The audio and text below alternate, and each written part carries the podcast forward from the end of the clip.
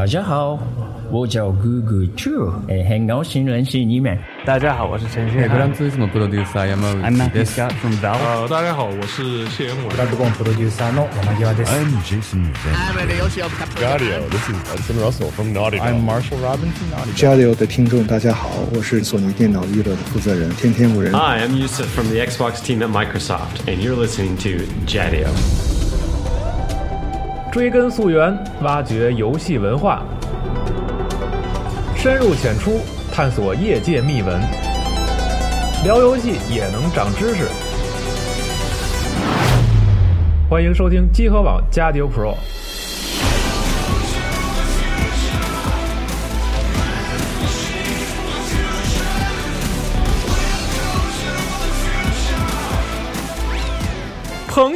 你再也不用担心被节目安利的时候找不到那个游戏了，你也再也不用担心因为主持人的英语不好而听不懂游戏名称了。集合网新版官方网站终于上线，边听边看，风光无限。三 w 点 g 港 c o e s 点 com，我们不见不散。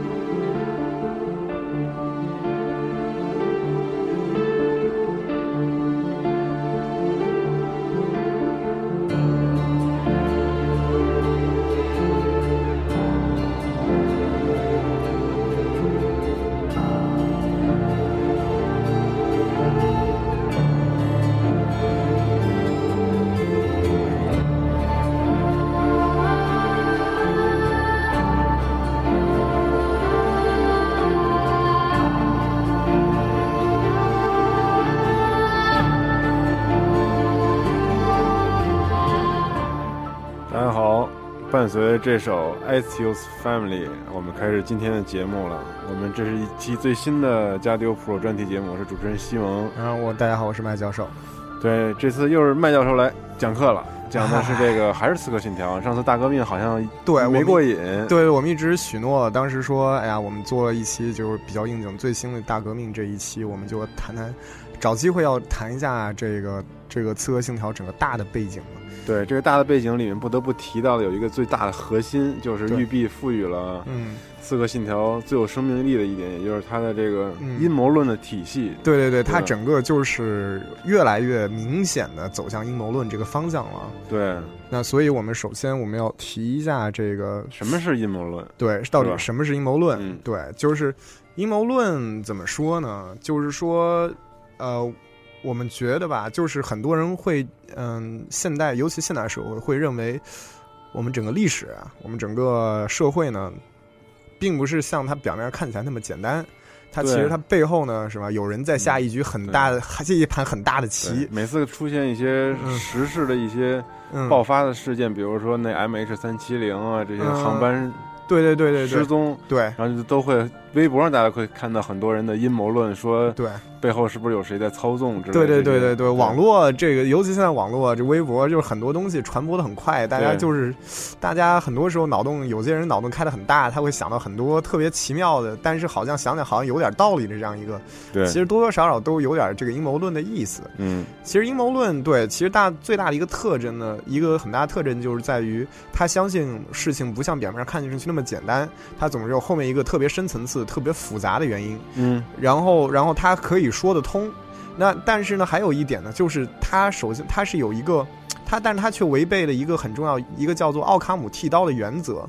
就是这个阴谋论违背了这个原则是吗？对他违背了这个原则，嗯而这个原则是一个，嗯，在科学界，尤其是在科学家界怎么说呢，就是一个挺重要的一个一个经验，一个嗯总结，一种前人的智慧。怎么说呢？也就是说，也就是说，嗯、简单来说，就是奥卡姆剃刀的理，呃，这个原则就是说，如果呢，对于一个同样的一个现象，我们有两种不同的假说，假说 A 或者 B，都能感觉都能成立。对，都能成立，那我们一般会选择呃较为简单的那一种，或者说较为简单的那种，一般来说是对的。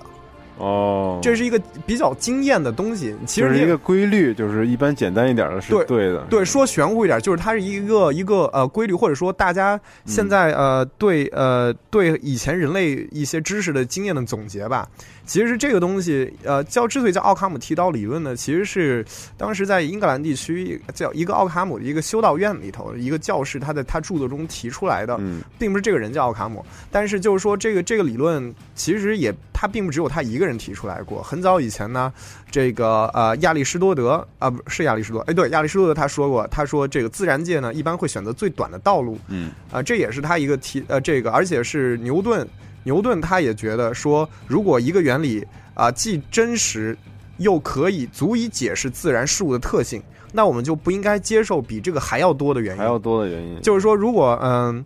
呃这个怎么说呢？我们可以举个非常简单的例子，嗯就是说，呃，我们说苹果掉到地上，那为什么苹果会掉到地上？那我们知道，我们现在科学给我们的解释是因为有地心引力，对所以苹果掉到了地上。那我们也可以啊，比如我们给给解释说，呃，因为地底下住了一条叫史矛革的龙，呃，它有非常强的魔力，嗯然后那个对它它它用魔力把那个苹果所有地表的东西都往它地心去吸，嗯，那也是可以的。那但这个是不是有点太夸张了？这个对你觉得夸张，但首先它至少逻辑上是是通的，没错对，但你无。法考证它到底有没有那条龙啊？对它首先它有它有一个非常强的就是，呃，它但是它比较复杂，就是说。你说我呃就两步有地心引力，所以苹果落地，那这就是就这么两步，我们可以推导出解释这个现自然现象。嗯，那我也可那我我说龙，OK，在地心里面有这条龙，它把它吸下来。那首先为什么地心里有这条龙？OK，首先为什么地心里会有一条龙？而且第二，它的魔力是从哪里来的？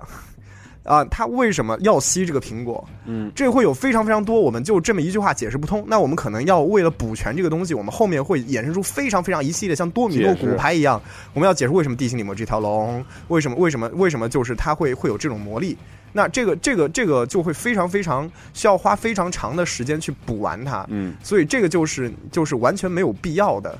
这个这个这这套理论就是虽说可能合理，但是完全没有必要。对，但注意的是，这并不是说我们用这个理论，并不是什么地方都可以用，也不是说我们更多这个理论用在是辨别科学跟非科学。嗯，呃，怎么解释呢？就是说，如果是两个科学理论的话，就就比如说，呃，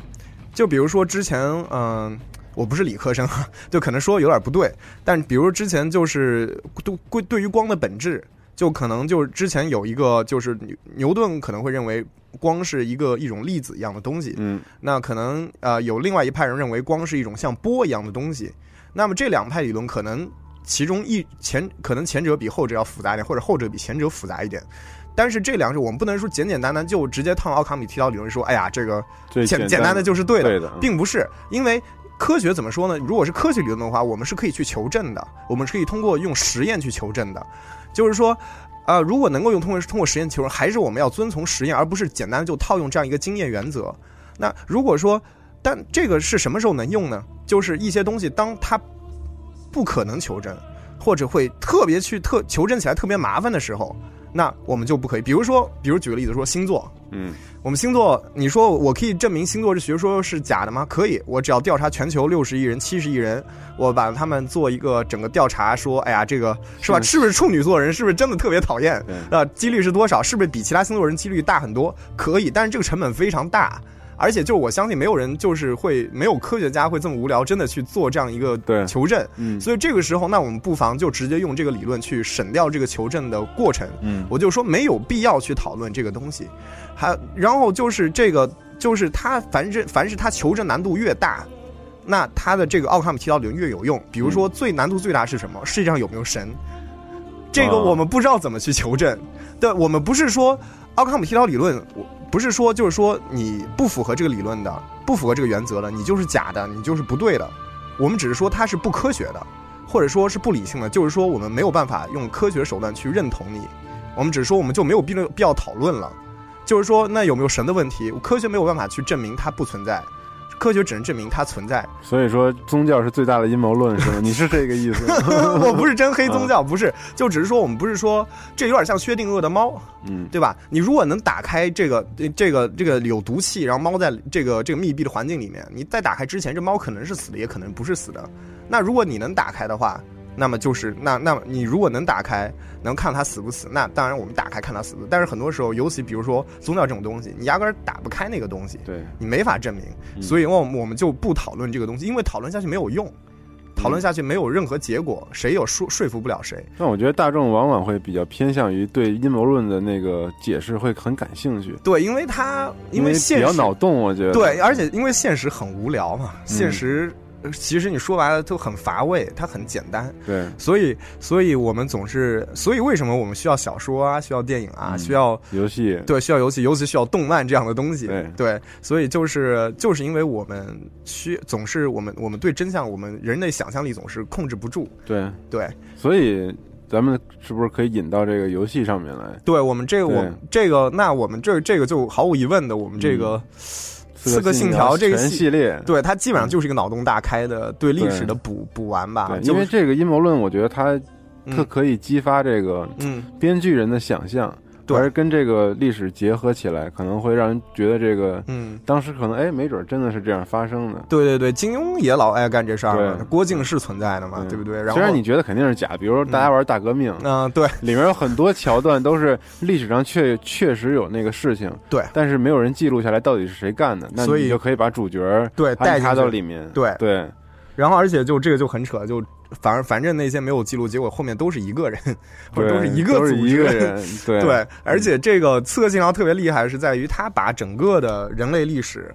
从我们知道的这个圣经的故事，到希腊神话，甚至到中国的近代的一些历史，它都整个把用这个很就是就是把这个东西去解决，都说后面有这么一群人，他们在阴谋的有一些特别的目的去做这样的事情。对。对那咱铺垫了这么多，嗯是不是就可以讲一讲这个《刺客信条》里面的嗯世界观到底是如何实现这个阴谋论的体系的？对，首先我们再讲它具体这个这个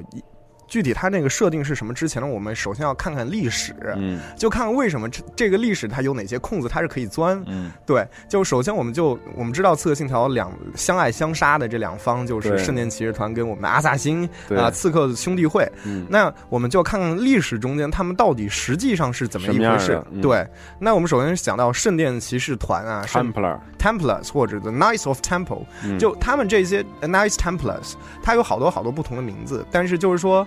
这个骑士团无非无疑就是最近几年，尤其是我印象中，应该是那个丹布朗达芬奇密码以后，就是慢慢的就是被现代流行文学，就是慢慢的就是变很多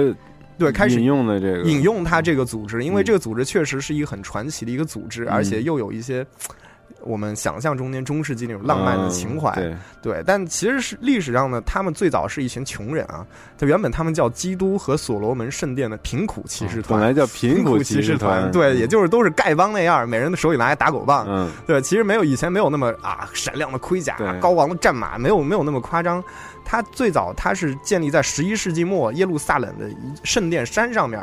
那这个圣殿山是一个很有意思的地方呢。圣殿山，比如说你想想啊，就是圣殿骑士团它的 Templars Temple。我们知道英文中 temple 这个词就是一般来神庙显成神庙或者庙宇，或者讲佛教或者讲其他教，而基督教一般会叫啊 chapel 啊，小点儿叫 chapel 礼拜堂，中型的就是 church, Church 一般的教堂，大一点就 cathedral 大教堂。对对，但很少，基本上不会用 temple 这样一个词。temple 就很多印度教啊或者佛教用 temple，嗯所以这个 temple 其实就是它并不是这个圣殿山，或者说它这个圣殿骑士团它得名，就是因为这个圣殿，这个圣殿不是基督教的圣殿，而是犹太教的圣殿。也就是说，在基督耶稣出生前，这个犹耶路撒冷的这个是是一是犹太人，我们知道犹圣地。以前古以色列国它的那个首都，它它之前的那个是它那边呢，就是我们知道犹太旧约传说中就有很多犹太人的英雄事迹啊，比如说，呃，智慧的所罗门王啊，还有那个就是用石头杀掉歌利亚的那个小孩大卫嗯。大卫王，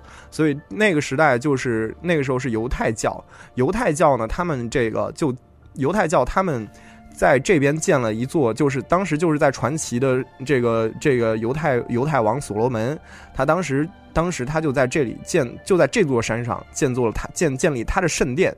就是这个圣殿怎么说呢？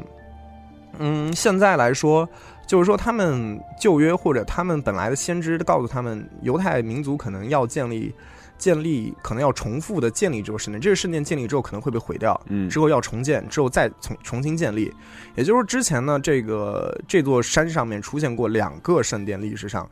就是现后来现在，当然现在上面已经是一个清真寺，已经什么都不存在了。所以以色列呢，它有一个这个极端民族组织，它它要建立，它就叫第三圣殿，嗯，因为它要建立这座哦，第三圣殿。圣殿，对对对，但是耶路撒冷你也知道，就是它的民族构成比较复杂。就虽然在以色列控制之下，它有很多犹太人啊，对，它有很多呃阿拉伯人啊，它有很多基督基督徒，对，它它那个环境是很复杂，所以你在这边提大家都在抢这个，对抢这块地盘，他们宗教当中的圣地，对，所以说它就是，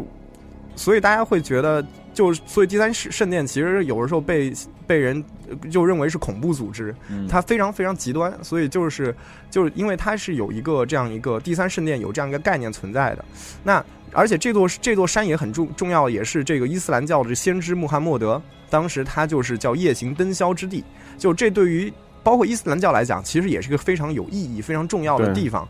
那然后犹太人，然后伊斯兰教，对对穆斯林就是对这阿拉伯世界的人，对对，然后那现在这个圣殿骑士团这些基督徒又来来嗯参了一脚，嗯所以这个地方其实是非常一个非常有意思的一个地方。然后呢，这个所罗门圣殿为什么它很神秘呢？是因为传说所罗门圣殿中间装了一个约柜，什么叫约柜呢？约柜其实相约出柜，相约出柜还行，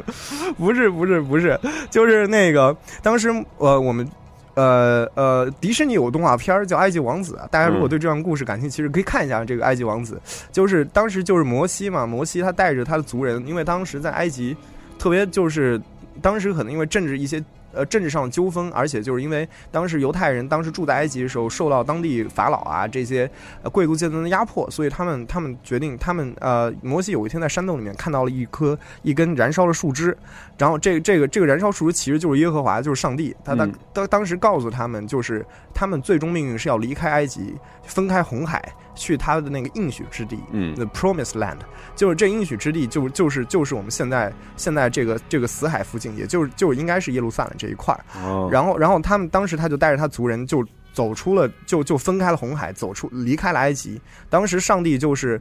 当上帝给他颁布了十诫。而且这十诫呢，当时是应该是用希伯来文刻在一块一一块石块上面，石块上，对当时他摩西的雕像就抱着那个石板，界对石板，对对他当时摩西从山里出来，向他族人宣宣读这个十诫，就是就是，所以这个十诫为什么重要呢？想一下，十诫就可能是我们现在为止。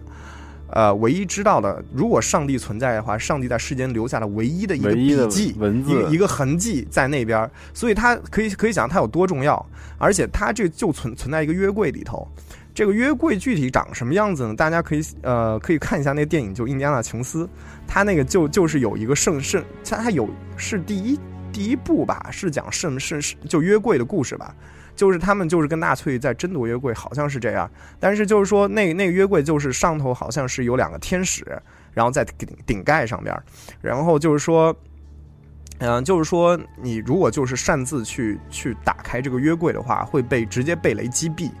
就是说，所以很多科学家后来复原这个约柜的时候，就是觉得那个两个天使之间应该会有个二极管之类的这个东西，哦会有一个导电器之类的东西，会发发出一些强电流之类的。这是当然，这是后人推测，大家也具体不知道这个约柜现在在什么地方。反正历史上它就失落了，它就不在了。但是约柜里面是否真的只有十诫，或者说你看到这个上帝在世间留下证据之后，你会不会有一些神圣的启示？嗯，大家也是不知道的。那么，那么这个这个圣殿骑士团，他们当时挑了要建总部，就在这圣殿山上面，而且就是在这个啊以前的所罗门的这个圣殿的遗址之上的，嗯，所以这就非常蹊跷了。拥有了约柜是吗？对他们到底他们为什么要选偏偏要选那块地方？嗯有什么蹊跷？那么呃，这个而且这个这个石界到底其实石界本质上就这块石板或者约柜这个东西特别有点像啊、日本的这个三神器，就日本天皇象征日本天皇皇权三神器，也就是天丛云剑、对，八尺镜和八尺琼勾玉嘛。这对这三个神器据说 KOF 里面著名的那个 对草地和八神拥有的那个力对对对量的来源。对对对，然后这三个神器呢，据说是藏在一世神宫之类这样的地方，但是没人知道嗯，他们到底是否存在。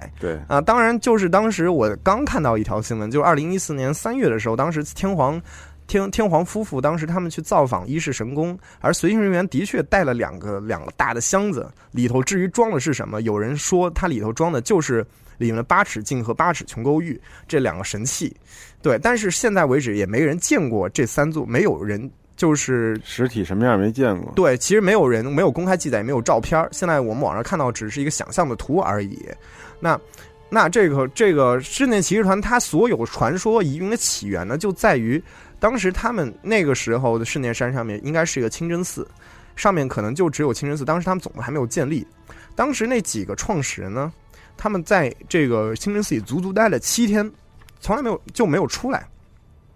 至于那七天到底到底干了什么，历史只是记载到他们某年某月某日进入那个地方。然后下一段历史就是某年某月某日，就是一个一周后，他们出来了。嗯，但至于他们中间带了什么，他们后来他们就就之间他们做了什么，没有人知道。人知道。后来他们总是建立了这个圣殿骑士团，然后呢，他们的慢慢的他们势力越来越大，慢慢的。清真寺不是应该是穆斯林？的寺庙吗？确实，确实，但是因为那个时候十字军东征，十字军为什么东征？就是因为当时耶路撒冷消灭异教，对，耶路撒冷当时就并不是在在基督徒的手里，当时他就是在那个就是就是穆斯林的手里，所以他们要把圣地给打回来。当然，对穆斯林来说，这个耶路撒冷也是他们先知穆罕默德传教的一个非常重要的地点。然后，所以当然对犹太人来说，那真更是他们民族本来圣地，对他们的圣地。所以你就可以想象这个地方多复杂。所以当时，当时。呃，是他们这个这些室内骑士团其实是跟着十字军东征一路打过来的，所以那当然他们进入耶路撒冷城，它里面当然更多的是清真寺了。对，那就是这个这个。所以他们他们就待在这个就原来那个清真寺里面待了七天，呃，后来就传说各种各样说法，说有人说他们就是在清真寺里面就墙头打了一个洞，往下挖，挖挖挖挖，一直挖到那个圣殿里面，发现了约柜，这是其中的一个说法。也就是说，后来他们找到了十界，对他们找到了这个十界，所以说他们凭借着约柜的神力，后来之后呢，他们的力量就非常强大。其实他圣殿骑士团，他很多时候他参加军事行动的时候人数不多，嗯，他们可能就那么二三十个人，顶多就一两百个人。他们，但是他们全都可以正面正面冲锋，对，是非常精英单位，所以是英雄单位。所以说，所以说当时他们军事上非常非常勇猛，而且他们我们之前在呃《刺客信条》之前节目也说了，他们当时也是比较早的一个银行业的这样一个，对，这个很有钱创始者就就特别有财富，所以说，所以说大家都是觉得他们从一群这个拿着打狗棒的这样一个九代弟子什么的，就慢慢就变成大富大贵这样。都是觉得，就是觉得这中间可能是他们掌握了什么秘密的知识。那那当然，后来我们的历史就知知道，他们当时就在这个圣地，他们就在耶路撒冷，然后参加了很多次，就是十字军东征和十字军一起，就是跟跟周围的这些穆斯林对抗。嗯，然后后来呢，一度他们这个耶路撒冷陷落之后，他们又一路败退，退到塞浦路斯。退到塞浦路斯之后，他们后来又基本上海外土地军事力量基本上全军覆没。但是他们后来很多人都回到了法国。然后，但是他们这个军事已经不像以前那个样子，当时已经很羸弱了。对对对，然后在法国这个也就是大革命这个游戏的序章那个，对对对，一直到雅克德莫莱，我们扎克德莫莱德莫莱。呃，被烧死。对对，被烧死。一三零七年十月十三日星期五，黑色星期五。啊，这是他被逮捕，还不是他被烧死？是他被逮捕当天吧？是对，是那一天，就是圣殿骑士团全部被逮捕那天，还他不是那天烧死的？应该就是游戏里序章那一天吧？对，就是序章那一天。对对，那这就是黑色星期五。那基本上圣殿骑士团，我们历史上历史上，也就是那个时期，其实圣殿骑士团就已经被打散了。对，而且应该是。就是不太可能继续存在了，嗯，或者说就算存在，它也应该已经不再是以前的那个圣殿骑士团。但它存在了很长时间嘛，它存在了几百年啊。它从建立到摧毁，基本上是两个世纪吧，两百年。对，就两百年，嗯，就是也没有，也不算特别久。对对，那这个那个圣殿骑士团，基本上它的正史里面记载就是这个样子。那另外一个教派的正史，阿萨星，阿萨星这个正史特别有趣，比圣殿骑士团有有趣多了。圣殿骑士团那个历史很还挺严肃的，阿萨星很有意思，它它原文它的那个阿拉伯，它发音应该更像是哈沙信，哈沙信，就是有点这个样子。然后这个呢，所以那个我记得丹布朗他。最早他讲他那部一本小说叫《天使与魔鬼》，嗯，是讲另外一个神秘组织叫光照派的。当然，这个它里面那个反派那个杀手就是一个阿拉伯人，然后他就是说他就是隶属于那个神另外一个教叫，而且他翻译叫黑煞星，对，其实这个翻译也其实差不多。对对对，就是哈沙信。对，嗯然后这这个这个中文中文以前史籍里面其实也有记载，中文史籍里面叫他们木腊夷，或者说木罗夷，或者木乃西。然后不知道为哦怎么音译的，但是它这个原意，阿拉伯文的原意是什么呢？就是用、用哈西什的人，嗯哈西什是什么东西呢？哈西什就是一种印度大麻里面提炼出来的一种，就是致幻剂，哦含含有纯的一种毒品。对，有非常高的一种黑非常高的大麻素、大麻剂、大麻剂、大麻素。对，然后这这个而且可特别以置换，对可以置换，而且特别有意思，他就是 到山下去抓这些年轻人，把他抓上来，然后喂他们药。嗑药嗑药，然后然后呢，就就让他们就是这个有美女这样陪着他们，然后就是就是元朝元朝有个人叫刘裕啊，当时他就跟着蒙古西征大军一直到了这个中东，当时他就记载记载说说什么呢？纵其欲数日，复至故处，既醒，问其所见。交之能刺客，死则享福如此。哦就是什么意思呢？就是说，他把他呃迷迷晕了，然后把他带到，就是让他晕晕乎乎的，然后在他山上就是有很多美女啊，酒食肉林的陪伴。然后呢，他又睡过去之后呢，又把他给抬到原来就是把他就是为就把他迷倒的地方，然后呢，让让他醒过来。醒来问他说：“你是不是做了一个梦？”他说：“对，我梦见我好多美女啊什么的。”嗯然后说说呃，你如果想要回到这样一个天堂，那么那个那个你就要学我这个技能，成为刺客。成为刺客嗯，然后之后你就可以进入这个天堂。嗯，然后然后那游他们。戏里竟然没有表现这个，太可惜了 是吗？对对，如果表现这个，那可能就不是，就可能就是龙魂世纪，可能就是就是就是那个猎魔人了。对，嗯，对，然后这个啊、就是所以说，所以说这个简直这个简直比萨德侯爵还前卫啊！对不仅不仅 S M 还还纵欲，对，对，还还用这个这个嗑药嗑药，对，还挺前卫的，而且比他早了还五百年。这个，所以你突然想起啊，就是这个《刺客信条》他经常说的那句话，他们的一句格言就是 “Nothing is true, everything's permitted”，就是说，就没什么是真实的，所所一万事皆皆应允。对就是就是 Ezio 他当时就老是会说这句话嘛。对，突然想起，可能 nothing is true，就是因为他们嗑了药。对，所以这是我理解。然后，包括马可波罗他书中也提到这个有一就是有哈沙信这这群人就特别嗯擅长于刺杀。对，所以可以看到，就从中西的典籍，就阿拉伯的典籍中间，你都可以看到这个组织确实存在，存在过而且非常有可能的确是嗑了药去刺杀的那种。对，所以呢，也算是个恐怖组织。算是很早期的恐怖组织。那么，呃，这个它其实是在第一次十字军东征前，就是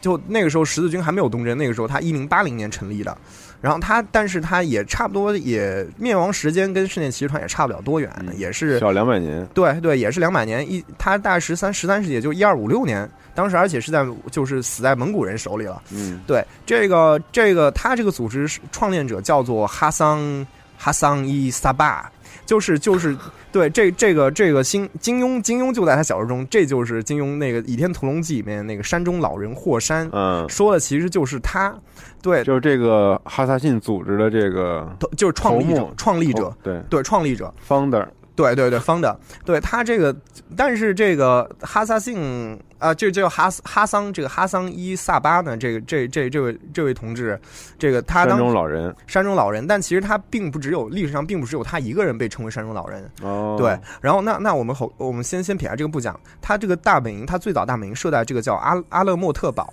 阿勒莫特堡呢，它其实它是的确它是距这个伊朗首都德黑兰有一百公里左右，对。然后它是一在一座海拔三千米左右的高山上面，这就是《刺客信条一》里面你自己的本营的那个山自己本营的山好像应该是 Masyaf 吧，应该是我们下面要讲到的这个。哦。，对，但是他的确，他那个这个这这个叫这个这个城堡叫阿勒莫特，在这个在波斯语里意思就是鹰巢，嗯，所以你记得就信仰之月的时候，你会有一声鹰啸嘛？对对对对，这个应该是有历史渊源，跟这个有关系。对。对，而且很有意思。但我怎么记得一代他们那个大本部就是跟鹰有关系啊？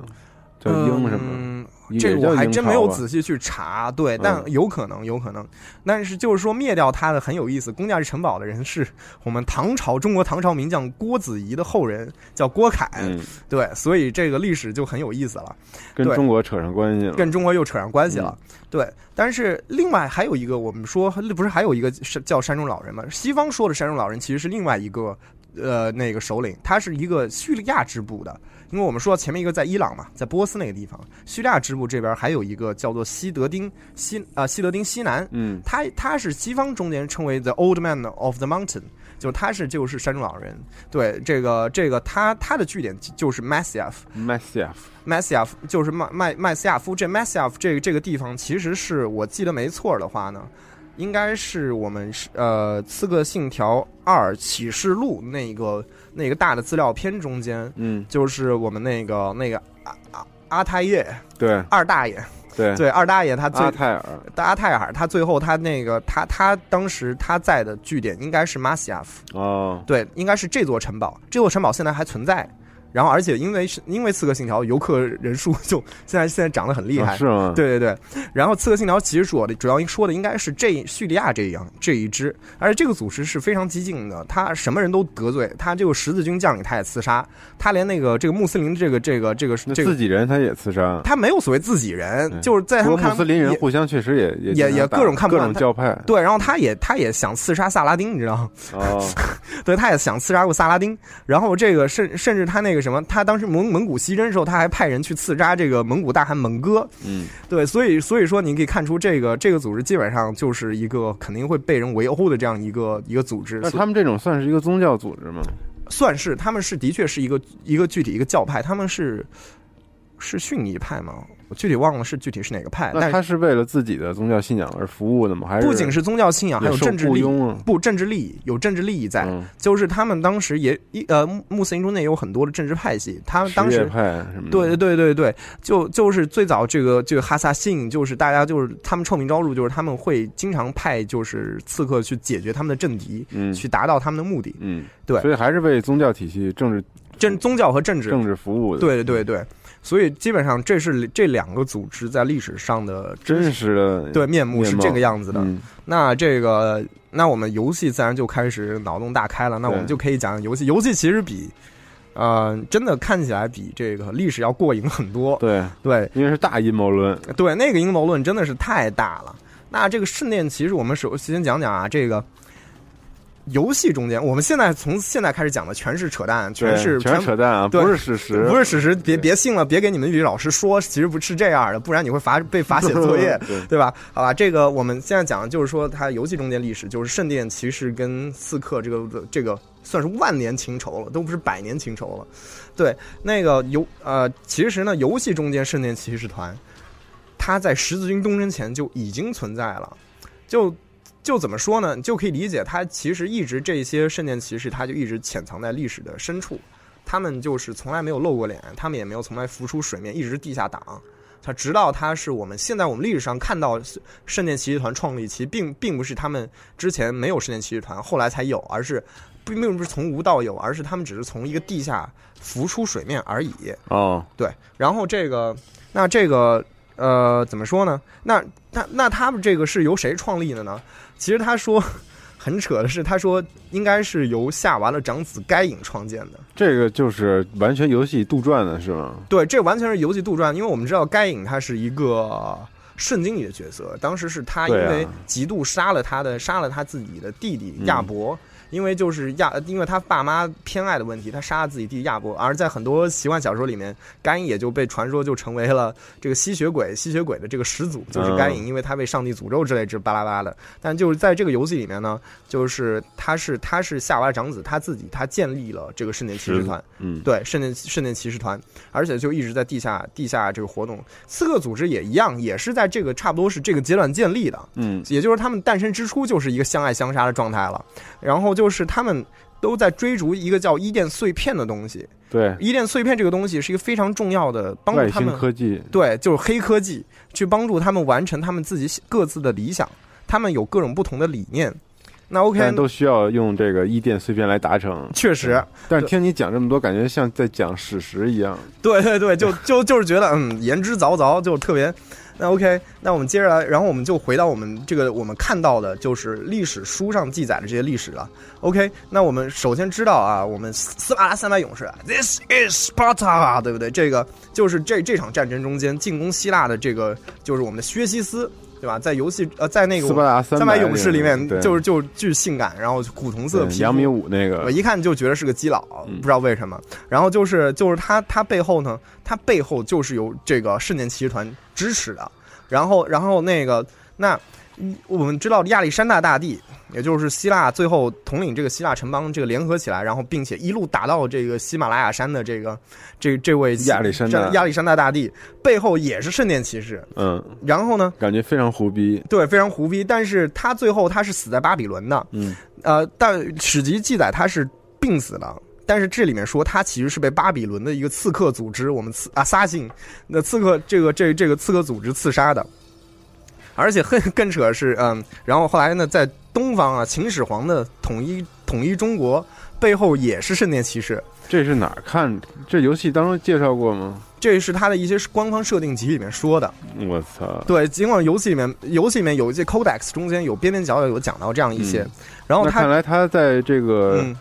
创立之初，在设定的时候就已经把各国的那个历史要可能做到游戏里的这个都都已经对铺好底了。对对对对对。然后他这个刺杀秦始皇呢，秦始皇我们历史记载他也是暴毙，但是当时我们历史中国历史书觉得他可能是胡亥或者赵高的阴谋，嗯、然后而且陷害扶苏自己上位。对。但是他这里面说刺杀他的是中国的刺客魏宇。而且这个这 这个叫魏宇的这个刺客特别逗，这是编出来的人吗？应该是编出来，史记中完完全没有。对、啊，而且他用的武器竟然是长矛。嗯，我他妈真不知道他当时怎么当时用长矛刺杀。而且当时秦始皇不是已经收了天下兵器，交入十二柱十二尊铜人了吗？嗯、当时他是怎么拿到这个？他怎么会有这么大的一个武器进入阿房宫的呢？这这完全不知道。而且就是啊、呃，当时这个当然这个这个人你在《刺客信条》游戏中是可以看到的，他是在《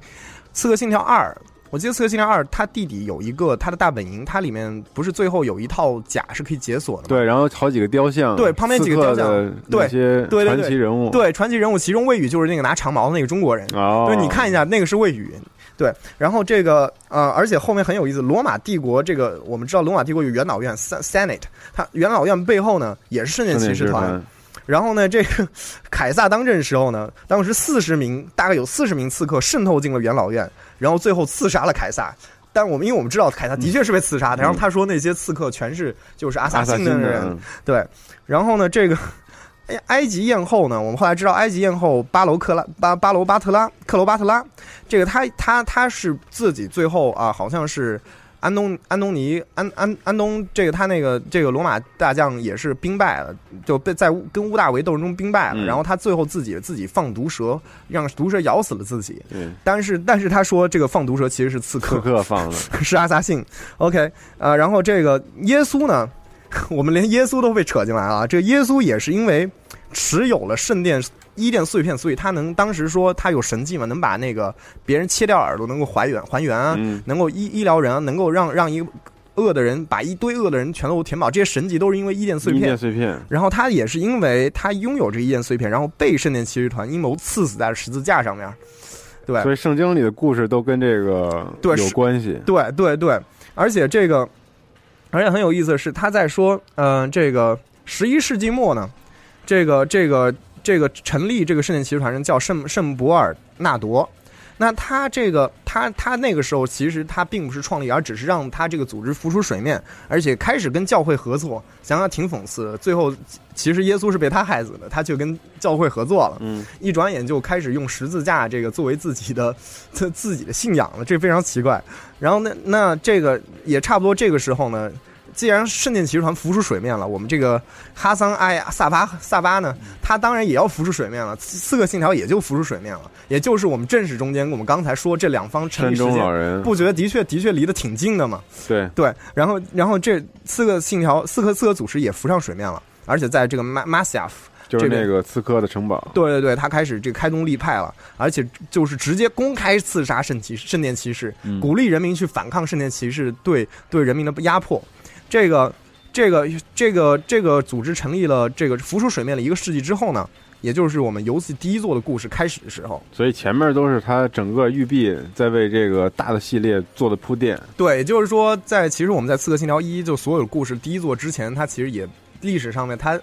篡改了好多历史，铺做了很长的一个。但他不是篡改，他是把那个洞给补上了，对用自己的方法给补上了。对对对，嗯他用自己的脑洞填补历史的洞。对对，然后还不能说他篡改历史，因为人家好像史实发生过的他也没有改。哎，都是坏人，都是坏人，但是比较胡逼。对，那这个一二二七年，我们知道啊，我们这个只持弯弓射大雕的成吉思汗病逝了。但是其实 根据这个游戏设定，他其实是死在阿泰尔夫妇还有他儿子，还有蒙古一个叫蒙一个叫高区兰的蒙古刺客的手里面。也就是说，这也是他们干掉的。然后，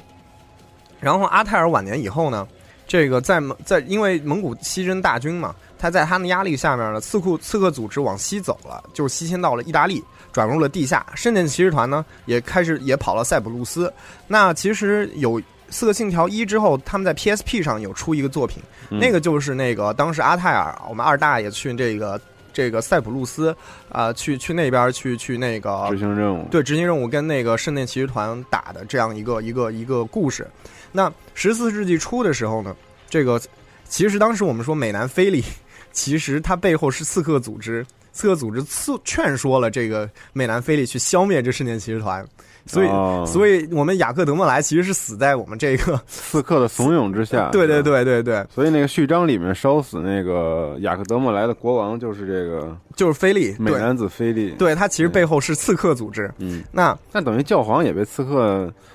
蛊惑了吗？当时应该说刺客主要还是。攻攻攻打这个，就是主要是攻略这个这个国王那条线。那国王自然他他他就开始用他的关系跟教皇讨论这个事情了。对对，那这个差不多，呃，这个圣殿骑士团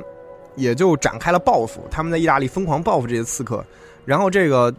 你知道，就是在但丁，我们伟大的诗人但丁也是，居然也是一个刺客，马可波罗也是一个刺客，然后这两个刺客都是被他们干掉的。这也就是我们这个《刺客信条二》三部曲那个那段时间前后的事情了。对，马可波罗，马可波罗，连但丁也是，就当然不是那个那个鬼泣里面那个但丁了。对，就是就是历史中那个诗人但丁，诗人但丁，神曲那个但丁，他也是一个刺客。OK，那我们这个讲讲到讲西方，这与此同时，中国的正值明朝这个时候，明朝很扯，明朝他的那个刺客组织领袖是谁呢？居然是方孝孺。这个方孝孺。方孝孺他当时我们知道他就是建文帝的这个建文帝的这个辅佐建文帝嘛，建文帝是朱元璋朱朱元璋的这个孙子，但是朱元璋的儿子当然不高兴，他孙子继承王位了，儿子就是我们永乐帝朱棣嘛，这个这个这个当时还是燕王的时候，所以朱棣背后居然站的是圣殿骑士团，他们怂恿朱棣展开了靖难之役，也就是从攻打南京，然后这个建文帝从此失踪，然后那个那个永乐帝登上帝位。那么就这样的话，这个刺客基本上在中国也基本上就完蛋了，这个也也就是被被压制了。这个但是永乐帝呢，他自己这里面这本记载是死于一个叫李同的刺客的手里面，而这个刺客，但是刺客后来一直到嘉靖帝的时候，中国基本上全军覆没了。嗯，当时嘉靖后宫有个妃子叫少少君嘛。当时他逃了出来，也就是我们后来在一个那个《刺客信条》的一个一个动画短片中间，我们一看到他一直逃跑到意大利去来找艾 o 哦，那个就是这个少对，就是少军。对，而且就是我们马上就是这个大革命，他会有一个资料片，就是讲那个《Assassin's Creed China》对，就中中国这样这样一篇，就是就是那个主角就是少军。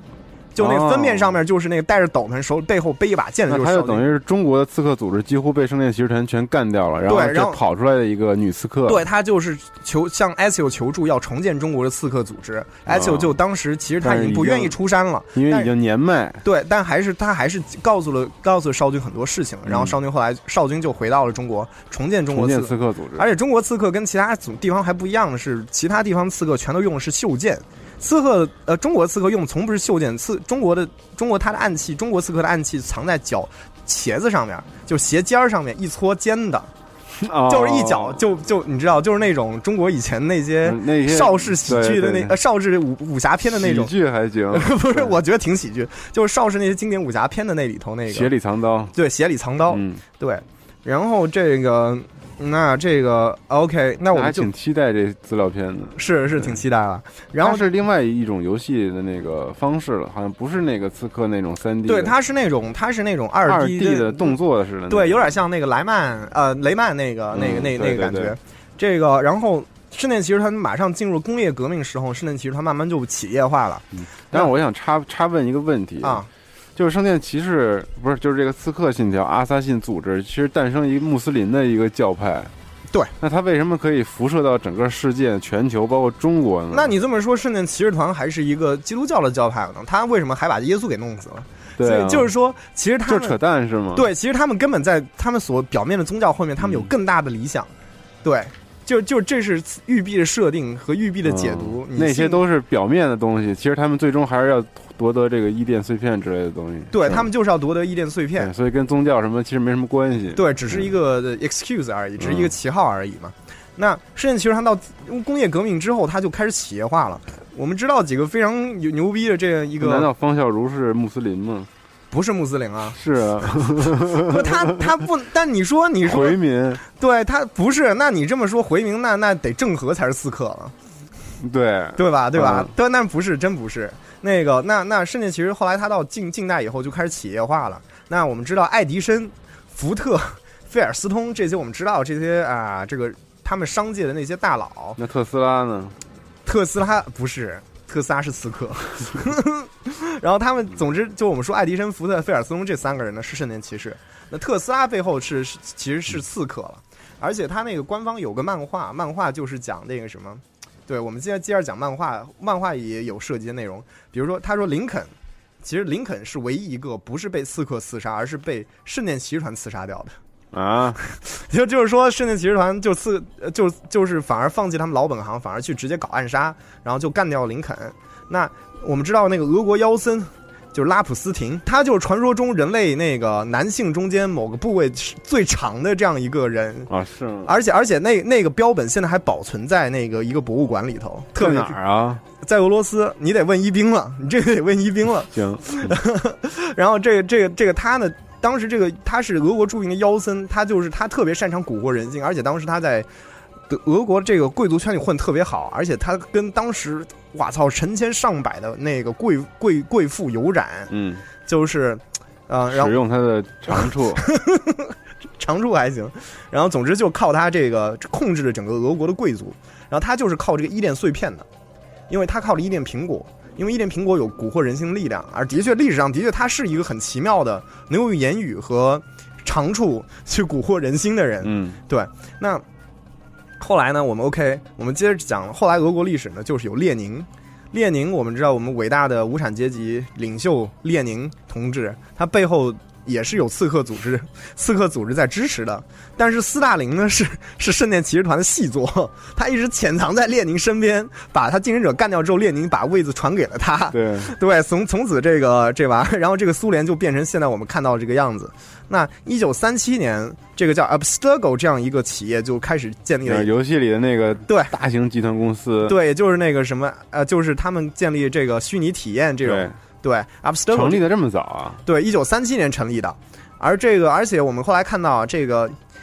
月球，这个我们知道阿波罗登月计划其实是圣殿骑士团在美国政府那那后面推动的，而肯尼迪总统当时因为反对，所以被刺杀了。然后肯尼迪是因为这个被刺杀的。对他们为什么要去月球呢？因为月球上有一块伊甸碎片。嗯，所以当时那个他们派那个阿姆斯特朗去去去月球，就是为了拿回这一块伊甸碎片。然后这个这个撒切尔夫人。叶利钦和普京都是圣殿骑士，考证一下，问问普京。然后两两千年美国大选，当时不是布什跟戈尔吗？嗯，布什背后就是圣殿骑士，戈尔背后就是刺客，这个真的是特别扯。但这些游戏里都没出现过，没有这些有些是啊，包括那个，对了，我刚刚说的那个斯特斯拉嘛。说那个当时他制造那个，当时他制造这个通古斯大爆炸就是特斯拉。啊，就说那通古斯大爆炸是特斯拉搞的，对，而且特斯拉当时搞通古斯大爆炸是为了毁掉一那一个伊甸碎片，哦，对，然后就就是就是有这个能量太大，所以爆炸了，爆了那么大的一对对对对对，这是一个设定。然后这个，然后 OK 啊，那这个我们刚刚讲了，他们为了伊甸碎片，这个打了那么多年，打了几千年的时间，那为什么他们要这个要这个伊甸碎片？而伊甸碎片或者他们的理念到底是什么？大家现在听着可能有点云里雾里的。对，第一，那第这我们就要讲到一个很很重要的玉璧，算是一个比较科幻的设定。他就说了，在我们人类文明之前，其实还有一个文明，它就是我们所知的第一文明，或者叫先行者。嗯。那这第一文明其实它跟人类长相呢，怎么说？像，有点像，但有点不一样。嗯就是它首先它个子比人类要高一点儿，对，而且脑容量比人类大了三分之一，而且人类我们不是有五感吗？他们有第六感。那这至于第六感什么，我们当然我们是普通人类，我们也不知道。但是这第六感是这个先行者非常重要的一个一个一个特点嘛。而且他们是按照自己的形象创造的人类，而且把它当成一种特别容易控制的劳动力。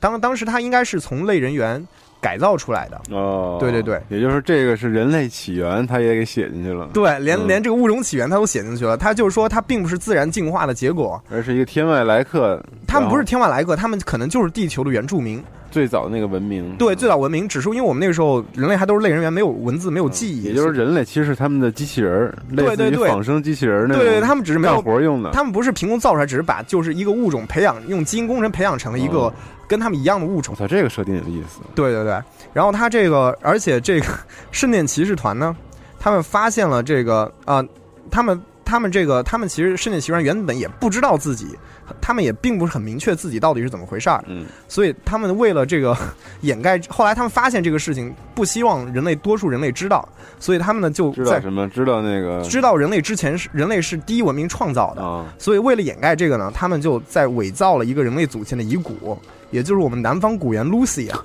就是就是就是就是他把他埋在了埃塞俄比亚。就是我记得吕吕克贝松前前段时间不是还拍了一个电影，就叫 Lucy 吗？Lucy 里面那个不就他有一个对他，女性的那个类人猿，对对对跟他手指头还碰了一下，对对对对对，就是这个南方古猿 Lucy。然后这个，那这个，嗯，他们，那他们怎么控制人类？我们说他们创造人类是为了有劳动力。那人类，我们都觉得人类有自由意志，他怎么控制？那很简单，就像我们做电脑程序一样，留后面留后门就好了。嗯，它就在人类的脑中呢留下一个神经传导器。那这神经传导器呢，他们就可以用一个叫伊甸园碎片的东西去控制人类的心智。哦，对，所以说为什么说呃，就是说。呃，为什么说我们后面我们刚刚历史上提到了说，比如说这个拉普斯廷，他可以用伊甸园碎片去控制别人的这个行为，就就是因为就是因为人类他脑中有一个这样一个后门儿，然后呢，这个这个怎么说呢？后我们我们人类到底是怎么开始？我们亚当夏娃，我们所谓的第一个人类是什么东西呢？亚当夏娃其实是最早的，就是一个开始反抗第一文明的这样一个一群人我。操，好合理啊，听着，他们偷走了第一个伊甸碎片，伊甸苹果，嗯，这不就是失乐园吗？对啊，你当时如果去解锁 Ezio 在《刺客信条二》中间解锁解锁 Ezio 的这样一个段记忆，它会一个短片，它会慢慢就是呃慢慢的就是几就几秒钟几秒钟给你解锁，最后你看到就是卢就是卢卢呃不是 Lucy 了，就是亚当和夏娃他们两个人偷着苹果，然后两个赤身裸体的，在一个特别现代的，就是第一文明它的建筑物上面逃走。所以说那个时候也就是。就是打个比方，就是咱们自己创造出的机器人生化人，对然后突然间拥有了自由意志，逃跑了，对他们拿着我们电脑控制终端，抱着那个电脑嗯逃走了。嗯，对然后这个，啊，他们这个人类，因为这个他们第一个开始反抗，他们偷走了苹果之后呢，很多人开始就没有控失去控制了。那人类他就开始用自由的意志，自由的意志开始反抗了。嗯那战争就开始爆发了，就第一文明跟人类战争就开始爆发了。这个先行者虽然科技非常强，可以碾压人类，但是人类嘛，那个时候就感觉像《星际争霸》里面虫族一样，数量人特数多，人数特别多都是多，劳动力，对对对，然后但这个时候，刚发生一一场天灾，哇，这音乐 奏的太好了世。界末日了，对，世界末日就是一个叫巨型太阳斑耀啊耀啊耀斑，抱歉，巨型太阳耀斑引起了地球磁场整个倒转，然后而且之前说二零一二年地球磁场也要倒转，嗯结果没转了，没转了，对，然后然后就发生地壳运动，非常强地壳运动，火山、岩浆之类的，这个就开始就就就出现了。那这个当时其实在这个事情爆发之前呢，有三位这个先行者，也就是第一文明的成员，他没有去参加对人类的战斗，嗯，因为他们当时他们是一群科学家，他们就是在他们觉得有，他们当时预感到了有这样一个可能就是出现会毁掉整个文明，所以当时他们一直在研究怎么应对这个可能会有的这个药斑。那么他们当时有啊、他们这三位名字叫就叫做朱比特、朱诺和密涅瓦。对，这就是我们知道神，对我就是罗马神话中间三个神，也就对应的就是希腊神话中间的这个宙斯，呃，宙宙斯、赫拉和那个雅典娜。嗯，对，那这这个这这三这三个先行者呢，也想出了六种方法去抵御这个斑药。啊，这也很有意思。耀斑，耀耀斑，抱歉，这这个有点像那个，就是有点看像读《三体》的感觉。就是首先第一个方法就是他们要建立四座四座高塔，然后他们去去太在太阳表面表面呢去收集这些耀斑，然后呢，然后在太阳耀斑爆发时候发射回去，去中和这样一种冲击。当然，这个这个这个发现这个工期太长了，他们做来不及了，来完全来不及。那么还有一个办法，就是用一种放大版的伊甸碎片，然后就是说这个放大版伊甸碎片去整个把地球的表面全部盖住，这样子的话，那个那那些那些那那种冲击自然就到达不了地球了，嗯，就可以保住地球。但是后来发现成本实在太大了，你想整个盖住地球表面，你要多少的资源？所以后来他们想把这个把这个呃尺寸缩小。缩小成这个一半，缩小成四分之一、六分之一，哪怕一个城市，但他们发现，即便要造这样一个东西，还是很难。所以，所以，所以，所以没办法，他们也放弃这样一个这个这个这个这个计划。那么，第三个方法就是呃，把苹果啊发射到地球的轨道上，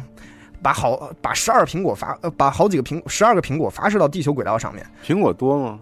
其实苹果数量不成问题，他们他们有很多伊甸碎片是不成问题的。这样伊甸碎片其实就是苹果，当然伊甸苹果是伊甸碎片的一种，有好多种伊甸碎片。苹果当跟夏娃就拿走了其中一个。对对对，其实其实他们有很多，其实他们有很多苹果。那他们你把苹果丢到这个地球的这个轨道上面，而且不停的发出信号，叫 make us safe，让我们安全，让我们躲过这次灾难。这样的话，人类人类就会受到这样的一个影响。人类数量很多嘛。那么他们就会集思广益，去蹲下来想，他们去会努力去达成这样的结果，因为你可以控制他神经，他就会很多人就会开始想。但后来是因为他们技术实在不能够就精确的，就是把这十二个苹果送入正确的轨道，所以这个方法最后最后也失败了。那么，那么这个后来还那接下来办法没办法，就是要加强身体了，就是他们把自己的身体加强，做把自己金变成一种金属制的那种外皮。去抵抗可能到来的那种气候的变化之类的东西，但这个也失败了。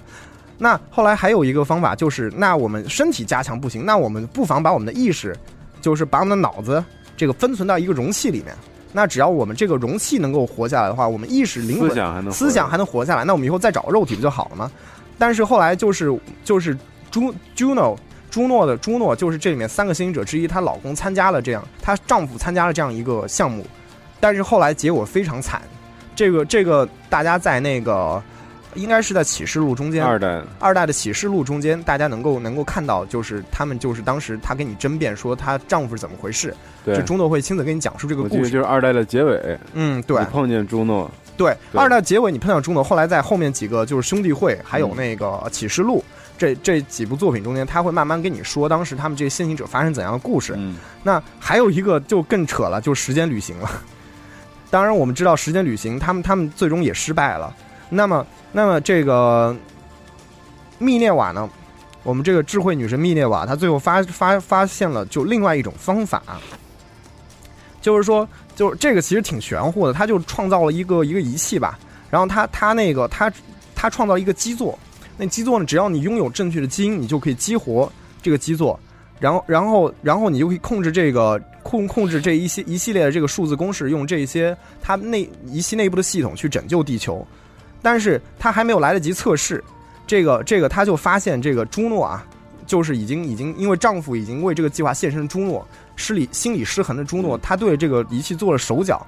然后这个。一旦这个基座它发出这个这个那种那种冲击波去拯救整个地球的那个时候呢，也是那一天也是密涅就是朱诺他自己会完全控完全控制这样一个基座，甚至整个星球上星球上的人，所以呢，所以他就强行终止这种方法，因为他不希望让朱诺这样一个人去主宰主宰所有人的命运，所以说所以说这个是这这个这个没有办法，这个时候灾难这个时候就降临了。那么两族元六个方法没有一个能实现。对，第七个方法本来可以能实现，但是因为这个人做了手脚就不行了。嗯，那所以这个这个两族元气大伤，这这是中就是就是人类跟先行者都是死的特别惨。那么他们就只能没办法，只能开始合作了。但是因为先行者本来生命力就比人类要差很多，嗯，有点像神族那个感觉，所以他们就开始啊，慢慢就开始灭灭绝，而人类的记忆就慢慢消散，所以就在人类记忆，他们就变成遥远的神神。对，所以朱诺啊，这个密涅瓦这些就变成罗马神话中间这个神。然后，哦而且，但是这这三个人他们知道，就是这场摧毁了第一文明的灾难肯定还会再一次发生，是什么时候呢？二零一二年，明白了吧？我操，对原来如此，对，所以他们他们的这个，他们绘制了一个，就录制了一个可以互动的全息图呢，留在了各地的密室中间。那我们记得就警示后人，对对，就是让这个后人去寻找到这些东西，去拯救人类。那么，OK，那我们就是那个 ICU 最后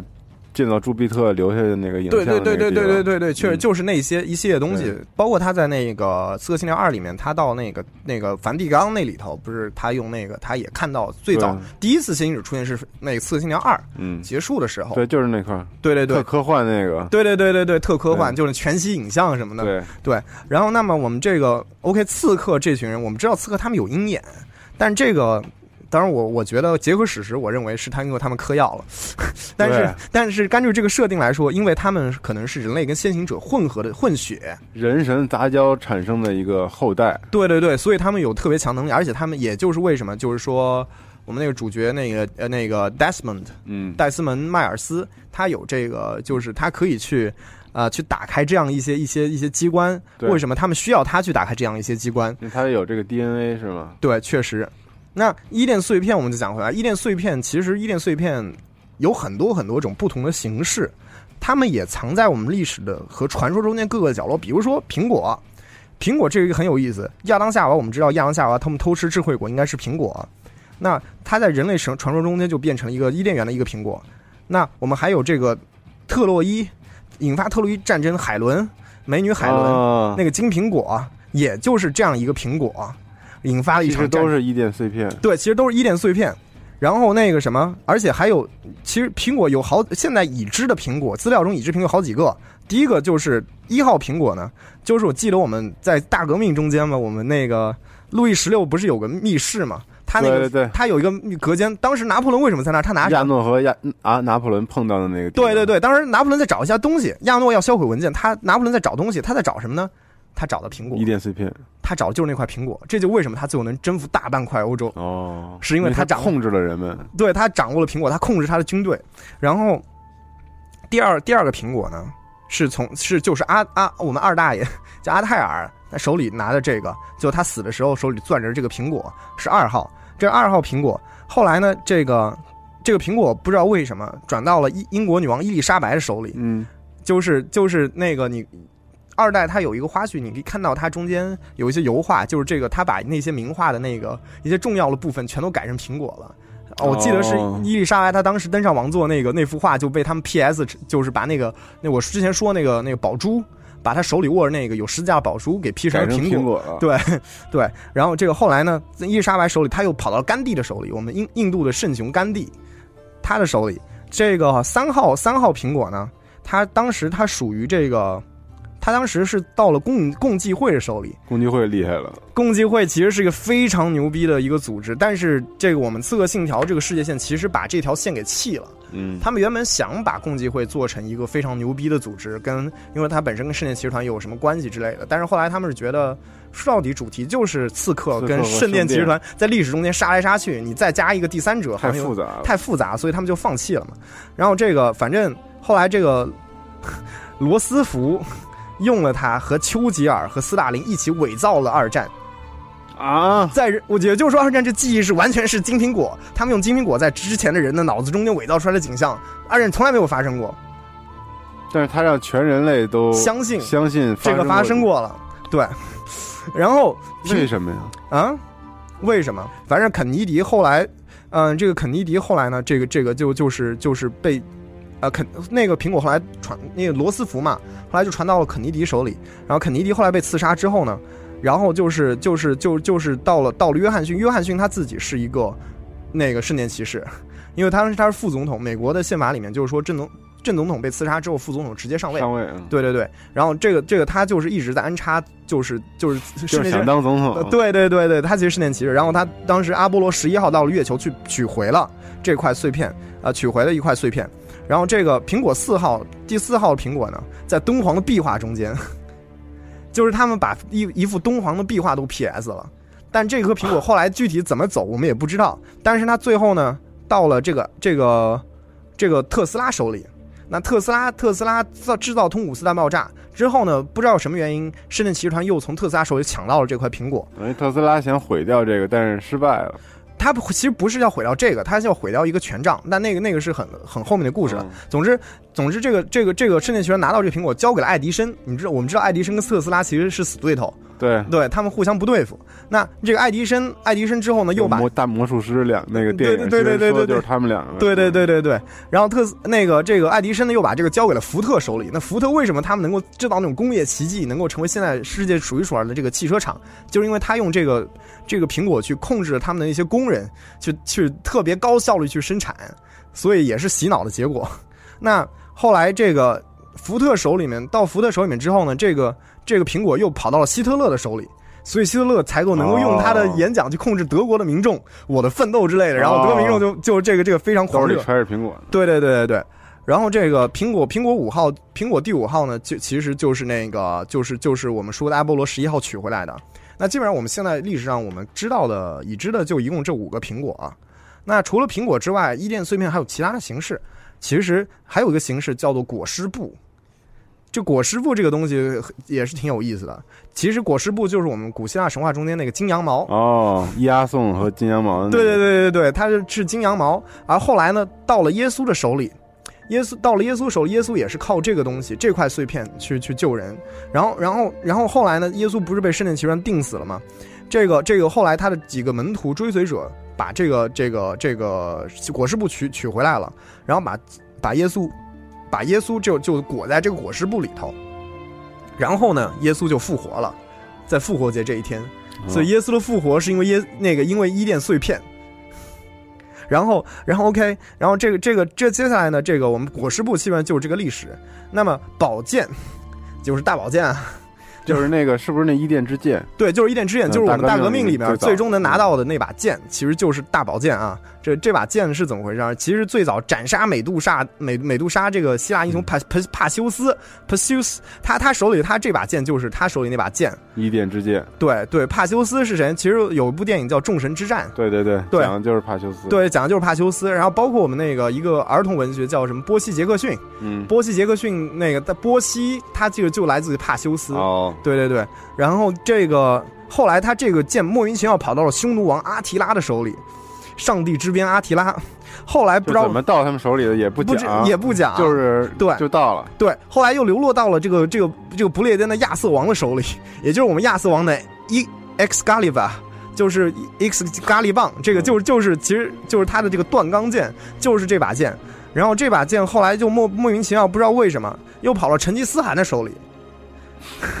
在成吉思汗手里之后呢，他们不知道为什么又跑到了雅克德莫莱的手里，对吧？我们知道雅克德莫莱，对，后来后来更牛逼了，圣女贞德。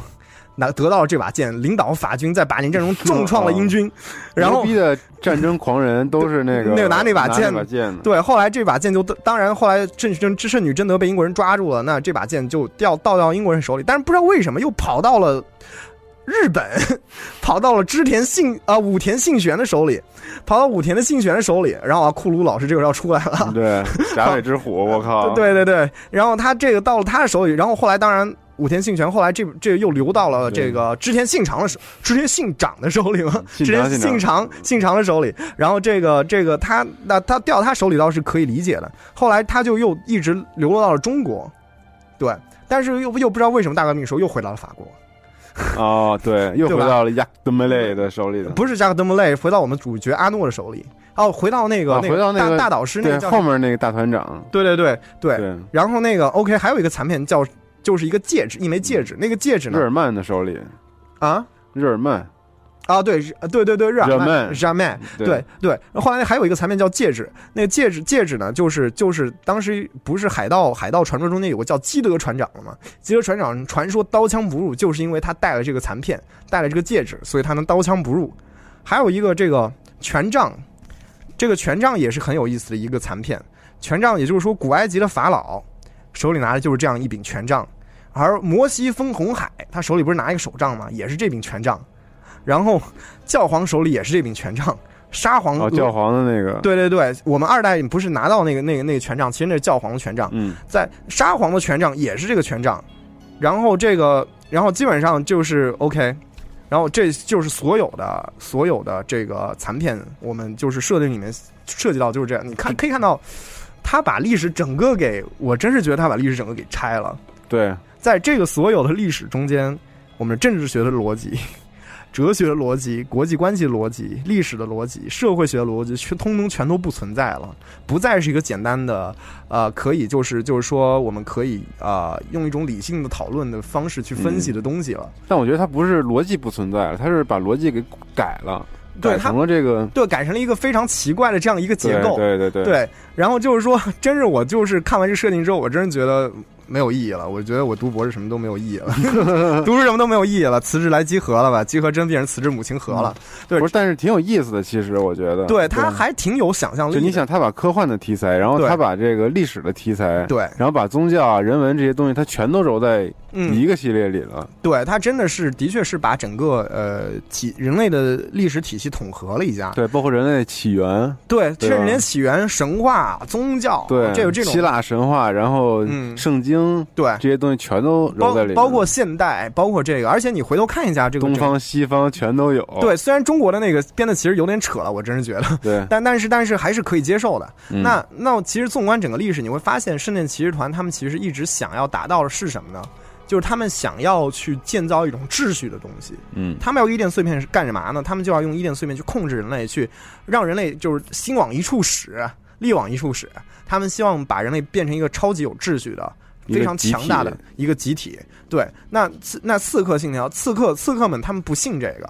刺客他们自由，对他们要自由，他们要自由意识，他们觉得人类不管哪怕选择是灭亡，那也是人类的权利。嗯，所以你看最早这个自由要民主，他们其实就是亚当夏娃这样一一一种精神的传承嘛。所以，所以你看，历史上他们把所有那些追求自由的，嗯，追求呃，追求理想、追求人类理想、自觉共产主义什么的，对，共产主义、列宁啊什么的，对，基本上全是这样。而基本上保守党什么的，你像撒切尔夫人什么的，全是圣殿骑士团。对对，所以你可以看，普京是吗？对他其实就把整个历史二二元化了，就是一个保守的和进步的，他把它二元化了。那进步的一般都是圣殿骑士团，所以游戏啊不是进步的都是刺客，都是刺客。对，保守都是圣殿骑士团，所以刺客信条也就是自由。对自由就是那个就是万事应就 everything is permitted，嗯，就是得吸毒，对，就该嗑药，就该对吧？就该进入天堂，就就是对。所以说，你看整个我们基本上就把这个阴谋论，阴谋论整个它。就是《刺客信条》这个设定非常典型阴谋论，回顾完了。对对，我也希望。它编剧逻辑就是大型阴谋论。对，就是一个特别大的统合了所有历史的阴谋论。但是他这他这个编剧就是嗯。独到之处就是他其实他现在已经做了这么多个作品了，嗯，都已经六七部作品了，对。